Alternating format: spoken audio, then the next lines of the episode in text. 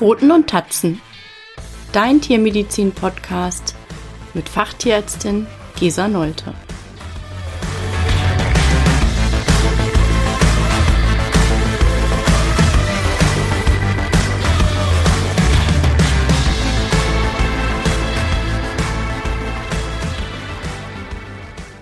Hallo und herzlich willkommen zur Frühlingsreihe, wie Parasiten vom Klimawandel profitieren. Zu den vielen Auswirkungen der globalen Klimaerwärmung gehört auch der Einfluss auf Infektionskrankheiten. Eine spezielle Gefahr stellen hierbei die sogenannten Arthropoden-assoziierten Infektionen dar. Bei diesen ist die Weiterverbreitung an das Vorhandensein des jeweiligen Vektors gebunden. Die globale Erwärmung beeinflusst dabei sowohl die Ausbreitung werbeliebender Vektoren als auch die Entwicklung der Erreger im Vektor selbst.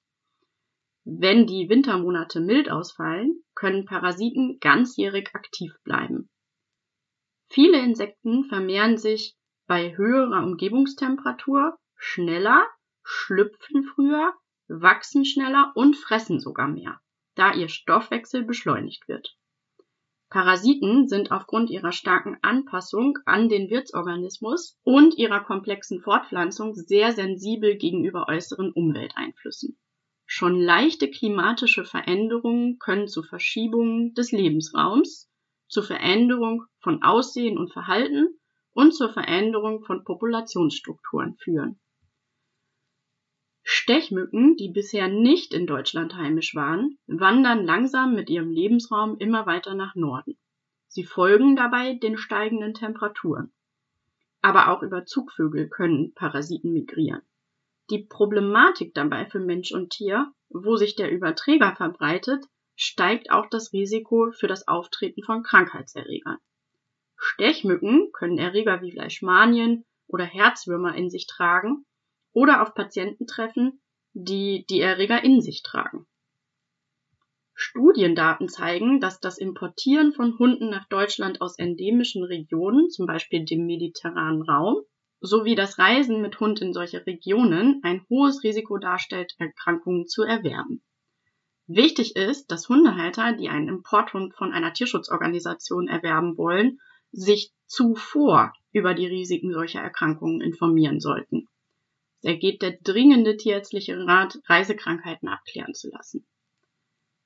Zecken der Gattung Ixodes haben mehrjährige Lebenszyklen, die von Temperatur und Niederschlag beeinflusst werden. Wärmere Temperaturen erhöhen die Fortpflanzungsfähigkeit der Zecken, verlängern die Saison und fördern die Wirtssuche, während eine höhere Luftfeuchtigkeit die Überlebensrate erhöht. Umgekehrt können zu hohe Temperaturen und niedrige Luftfeuchte die Zeckensterblichkeit erhöhen. Klimabedingte Temperaturerhöhungen haben in Nordeuropa und in den USA zu einer dramatischen Ausbreitung von Zecken der Gattung Ixodes geführt.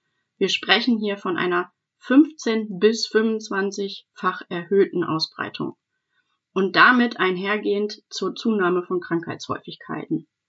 In Europa haben die höheren Temperaturen zu einer Migration in höhere Lagen geführt. Neben in Deutschland heimischen Zecken wie dem Holzbock Ixodes ricinus, der Auwaldzecke Dermacentor reticulatus oder der Igelzecke Ixodes hexagonus werden auch neue Zeckenarten entdeckt. Die tropische Hyloma-Zecke wurde vermutlich über Zugvögel eingeschleppt und hat bereits Populationen in Deutschland gegründet. Oft wird derzeit angenommen, das seien alles Probleme der nächsten Jahre. Allerdings sind sie schon aktuell. Daher ist der Schutz vor inneren und äußeren Parasiten wichtig. Und um genau diese Themen soll es in den nächsten Wochen hier gehen. Also vor allen Dingen über vektorübertragene Erkrankungen und den Einfluss der Temperaturerhöhungen durch die Klimaveränderung. Ich freue mich auf euer Interesse und ich freue mich auf eure Fragen. Schießt los!